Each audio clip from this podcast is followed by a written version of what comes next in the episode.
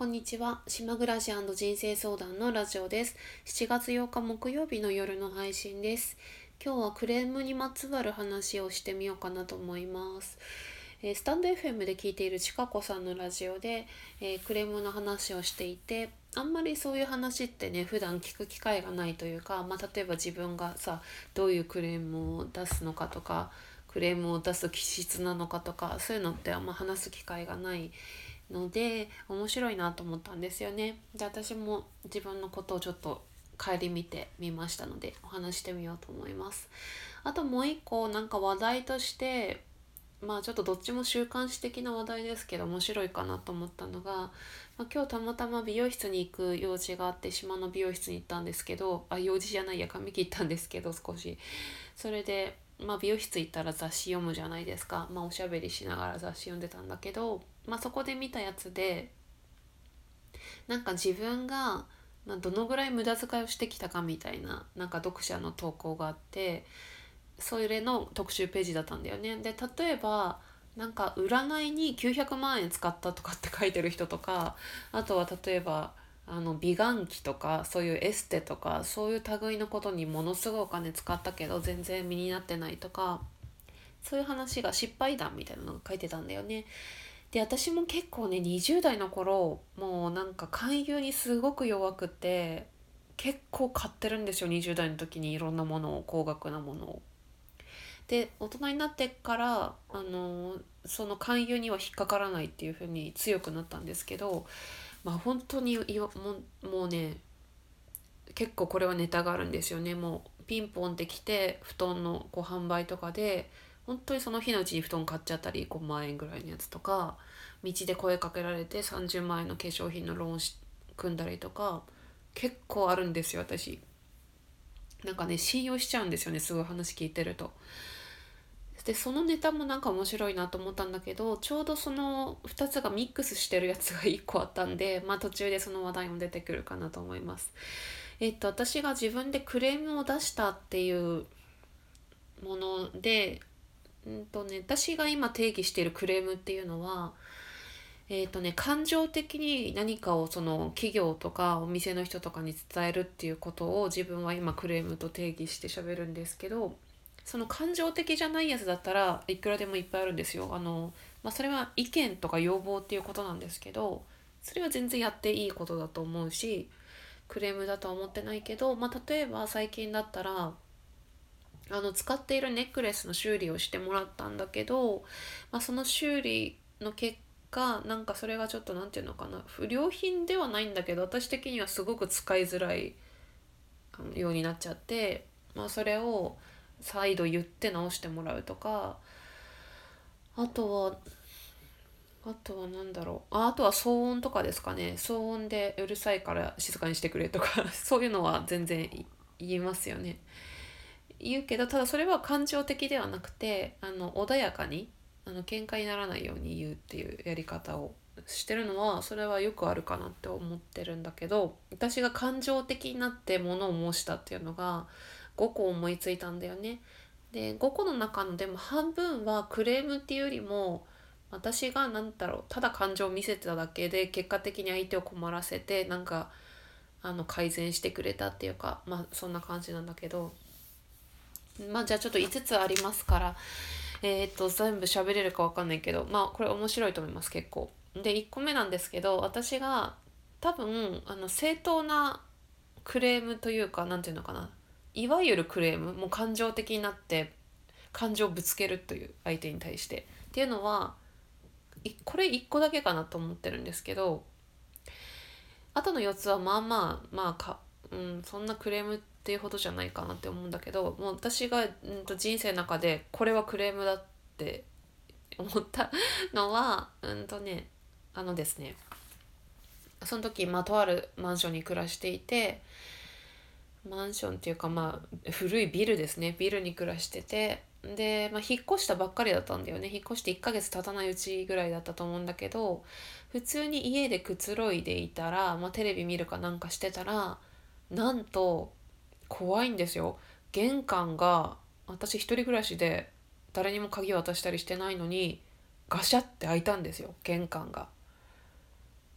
でも私は中から多分チェーンをあかけてないや。チェーンとかなかったんだ。あの玄関がガシャって開いてでうわ怖いと思って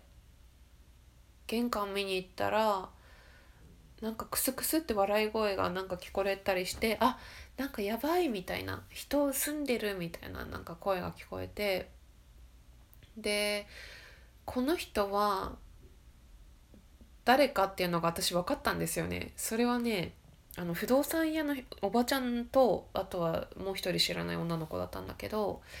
なんでそういうことが起きたかっていうと私があの借りてたあの仲介してもらった時の不動産屋さんお世話になった方がいるんだけどもその私が契約してたビルがなんか2つの不動産が関わってたらしくって私が知らないもう一個の不動産屋の人も私の部屋の鍵を持ってたらしいんだよね。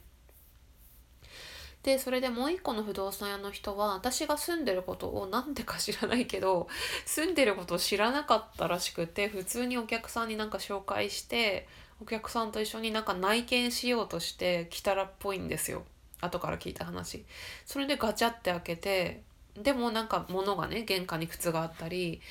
あ人住んでるじゃんみたいになって気づいたみたいででそのままなんか逃げるようにしていなくなったんですよねその2人が。で私はまずはすごく怖かったんですよね開けられたっていうことが。で怖かったプラスアルファでその人が開けたのに閉めないで出てたことがなんかすごいムカついちゃって今島で私玄関鍵閉めてないしなんか鍵のことに興味ないんだけどなんかその時は何て言うのかなこのまま開けたままで私がもしいなくて開けたままになって誰か泥棒が入ったらどうすんのみたいななんか感じになっちゃってたのね自分が。それでとにかく開けたままなんか逃げるようにしていなくなったっていうのがすごく頭にきてでもう家の近所の不動産屋だってことは分かっててうんそっか。調べたのかな？調べて見つけて行ったんですよそこに。でおばちゃんいて「ですいませんあそこに住んでるものなんですけどさっき開けましたよね」って言ってすごい怖かったしなんで開けたまま閉めないで出てたんですか？みたいな ことをもう、まあ、その時も怒りながらしゃ半分怒りながら喋ってるんだけどそれで私がさらに切れたっていうかねもう切れたとかこのラジオで初めて言ったけどあのですねびっくりするんですよそのおばちゃんが「え何にも物取ったわけじゃないんだからいいじゃん」って言ったの その人が何にも泥棒でもないしただ開けただけじゃんみたいなことをなんか逆ギレされて私が「はっ?」てなって「何言ってんの?」みたいななんかどんな言い方したか忘れたけどもう本当に頭にかかった血が上って怒ってでそのままずまあ多分飲み行ったと思うんですけどで、まあ、ただ自分に、えーと、仲介してくれた不動産に報告して、まあ、それも怒りながら電話かけたんだけどさ「なんでこんなことになってるんですか?」とかっていうのをやったのを覚えてる。でもそのお世話になった不動産屋さんからはすごく丁重に謝られて、まあ、解決した解決っていうか ただことは済んだんですけどそれが私が多分人生で一度きりの正当な感情を爆発させて伝えたクレームかなと思ってます。あとの4つも感情的になってるんですけどなんかこれはちょっとクレームとはちょっとニュアンスが違うかなっていうやつでこれはですねあ、まあ、ちなみに今喋った話10年ぐらい前の話でほとんどもう全て昔の話なんですよねもう最近はもうないですね大人になると感情を人にぶつけるっていうことが本当に仕事だったらあるんですけど職場とかあとはすごい仲がいい、まあ、例えばあの恋愛関係にある人とかそういうのだったらあるけど家族とかね。あんまりなんていうのかなこう普通の会社とか店とかにそんなに感情を出さないですよね今はもう。もう淡々と伝えるっていう感じだと思うんだけど。で2つ目がねこれもまあ10年近い前話だけど、うんと仙台に住んでた時で東京の友達のところに会いに行って東京のとある某チェーン店の有名ホテルに泊まったんですよね。で、まあ、これは私がまあ悪かったって言えば悪かったんだけどすごい飲みすぎて二日酔いになっちゃったんですよ。でもうかなりひどい二日酔いでとてもじゃないけどチェックアウトできないっていうぐらいあの起きれなかったんですよねチェックアウトの10時とか11時とかに。それであまりにも具合悪いからこれはちょっとたいあの休ませてもらわなきゃダメだと思ってあのフロントに電話かけてあのもう一泊させてくれって言って連泊の依頼をしてそのままもう夕方5時まで寝てたんですよね。で私はなんかその二日酔いになって具合悪くなっちゃったっていうのもすごく悲しかったし全体的にまあ落ち込んで落ち込みましたその時。ででなんかねとにかくもう早くお家に帰りたいと思ったんですよ5時に元気になった時に。それでだからそのもう5時だってさホテルでさ何にもしないで1泊するって嫌じゃないですか。だからその5時にね元気になった時にフロントに行ってあのあフロントには二日酔いとか言わなくて体調が悪いって言ったんですけど体あの体調が良くなったんでもうこれで帰りますからって言って私はちょっとその時は甘い今思えば甘い私が甘いなって思うんだけどあの2泊目の料金を払いたくないって言ったんですよ 私が。え今5時に帰るから。うん。まあでもさホテルなんだからチェックそれはちょっとルール違反でしょっていうのはなんか今思えばわかるんだけど私はもうなんかすごいいろんなことで落ち込んでたしまあなんか半額でもいいからとにかく1泊の料金を払いたくないみたいな ことを言ってなんかフロントのお姉さんも困ってたんだけどうん。それで私なんかあのーなんかね泣いちゃったんですよねそのフロントのところで。もうなんかあそうだ。キャンセルできないって言われてかか悲しかったんだ。なんか2泊目のキャンセルができないっていう、まあ、言い方っていうかなんていうのかな。私はもう元気になったから帰るって言ってんのになんでキャンセルできないのみたいな感じだったのかな。ちょっとこれだけ言うと結構私がひどい人みたいな感じになっちゃうけど。でもとにかくでそのフロントの女の子もあの奥に何回も出たり入ったりして私の要望を誰か上司に伝えてるんだけどやっぱり無理ですとあの料金をいただくことになりますキャンセルできないからあのお帰りになってもいいけど料金はいただきますと。で私は新幹線で東京から仙台に帰りましてで私はどうしてもね当時の私は今だったら納得するような気がするんだけど納得しきれなくてその某チェーン店ホテルにの、まあ、本部みたいなとこにメールを書いたんですよね。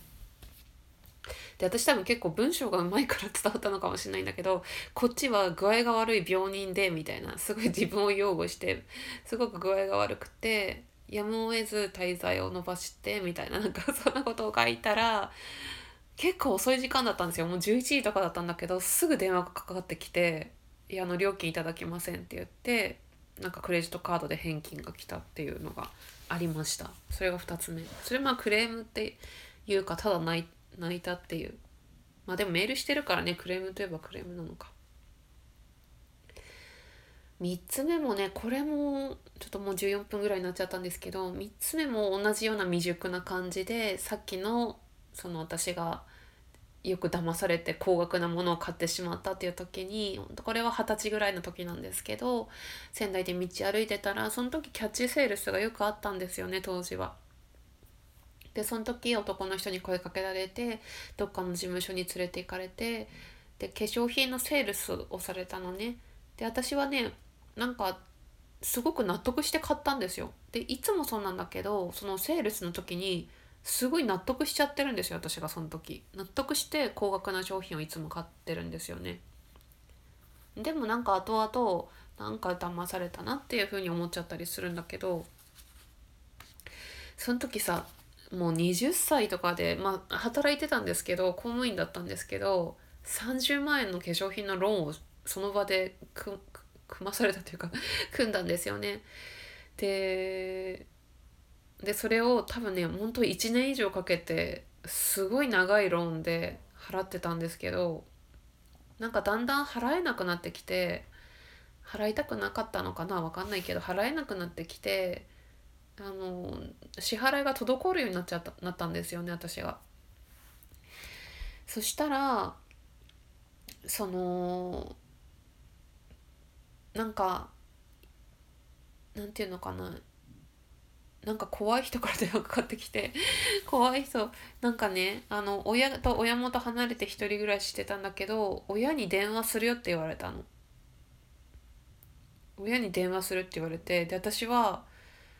また泣いちゃったんですよねその場で。なんか親に言ったら絶対に怒られると思って。で泣いたら結局なんか一回電話切ったんだけどあのー切ってもなんかまた別の人からかかってきて結局その分割をもっとさらに分割するとかそういう対応してもらったんだけどもうちょっとこれをクレームっていうのか分かんないけどそういう感情をぶつけたっていうことがありました一番若い時。あとの2つはね割うんあとの2つも、まあ、10年ぐらい前なんだけどなんかね私このクレームの話を思い出そうとした時にもっとあるはずだと思ってでもあんまり思いつかなくてでももっとあるんじゃないかなと思ってもともと私前コールセンターで働いてたからコールセンターってよく上司に代われっていうセリフがあるじゃないですかお客さんの。上を出せとか社長出せとか。で私もそれ言ったことあるはずだなと思ってなんかねすごい考えてたんだけど一個思い出して上を出せ出せとは言ってないですけどあの上の方に代わっていただけますかっていう言い方をしたと思うんですけどそれはですねこれは結構私が正当なことを言っていて私があのフレッツ光の契約を申し込みをして工事も終わってたんだけどえー、とフレッツ光ってマンションタイプとファミリータイプっていうのがあってでちょうど私が住んでたアパートがもともとマンションタイプが入ってなかったんだけど私がね工事が完了した日ちょうどぐらいにマンションタイプが入って、まあ、マンションタイプの方が安いんですよね。ダントツでそれで本当はマンションタイプ使えたのにファミリータイプで工事されちゃってなあ違う工事されちゃってじゃないやプロバイダーがファミリータイプの料金になっちゃってずっとごご請求あの高い金額を支払い続けてたっていうのがある日発覚したんですよ。で発覚した時にあの私がそのプロバイダーのコールセンターに電話かけて説明してるんだけどなんかねで私はねその今までのお金を全部返してほしいっていう 申し出をしてるんだけど話が全然前に進んでいかなくてななんかその時初めてあの上上に変わってくれていたと思います。あのなんかなかなか話がここであの進んでいかないので上の方に代わっていただけますかってすごい丁寧なそんなあの怒怒ってるような上司出せみたいな感じじゃなくて柔らかく上に変わってくださいって 言ったのとあと最後はですねこんな話20分近くもしてて申し訳ないんだけどあのこれはこれはもう感情的になってたやつだけどあの、これも引っ越し関係でですねなんか引っ越しのトラブル多いですねこうやってやってみると。この中の半分3つが引っ越し関わってるから。なんかねあの私が新しいお家私10回ぐらい引っ越ししてるんでその引っ越しをする時に鍵を最終的になんかえーと、管理会社かなんかに引っ越す前にもらいに行くっていう約束だか送られてくるあそうだ送られてくるっていう約束だったんですよねその引っ越し前に。それなんだけど全然鍵届かなくてでほんと引っ越しギリギリになって私が来ない来ないと思って1日前か2日前に電話したんですよね。そしたらうんなんか大した理由も言わずなんか取りに来てくれって言われてなんで送るって言われたのにさ取りに行かなきゃいけないんだよと思いながらも取りに行ったんですよね。でもともとずっとその契約する時に担当してくれてた男の人がいてでもちょうどその私が鍵がないとか取りに来いって言われた時がその男の人がいなくて別の社員の方が対応してくれたんですよ。で私はその元々の担当の人から鍵は送りますって言われてたからあの人のミスだっていうふうに思ってで私はねもう怒ってたんですよねだって鍵が届かないのにそっちがそっちから持ってきてよっていう感じなのになんか私に取りに来てって言ってでしかもその担当の人いないし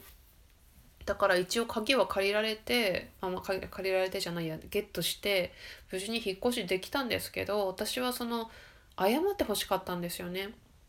でだからその担当の人がいなかったから鍵は受け取ったけれどもまあ、例えばちょっと仮に佐藤さんってしますしますねそのもともとの担当の人を。あの佐藤さんからもともとこういう説明を受けていたんで佐藤さんから出勤したら私に電話あのくださるようにお伝えいただけますかって言ってあの直接理由を聞こうと思ったんですよね。それで それでこんな話すいませんね。あのそれでね、あのー、で引っ越しのバタバタしてる時に佐藤さんが、まあ、出勤して電話かけてきたんですよ私に。そしたらね「あなんか連絡欲しいって言われたんでかけましたけど」みたいな「鍵ですよね」って言って「え鍵が私いやと郵送されるって言ったけど届かなかったんで」って言ったら「あでももうお受け取りになったんですよね」みたいな。もう解決してるからいいじゃんみたいな感じで言われてあこの人に言っても無駄だなと思ってもう「あ分かりました」って言ってその時はだいぶ大人になってたのかな。言わなかったの、まあ、この人には何も話は通じないみたいな感じで 終わらせたっていう感じのことがありましたね。ちょっとすいませんこんななんかこんな20分に以上喋ると思ってなかったし話がつまらないんじゃないか と心配してるんですけどちょっと面白いか面白いかもしれないもしかしたら。まあなんだけどね私これ自分で今喋ってて思ったんだけど全部やっぱりちょっとこう私の方が未熟な面もあるかなっていうかなって思いますなぜかというと今そういう対応しないだろうなって思うんですよね感情的にそのそのまま怒りをぶつけたりするっていうのだったらもっとやっぱりね上のルートをいかにどうやって一番上に伝えるかみたいな なんかいやらしい感じになってるような気がしますね。うん。まあもしよかったら 皆さんのそんな体験談も聞かせていただけたらと思います。はい、すいません。長くなりましてお聞きくださりありがとうございました。またよろしくお願いします。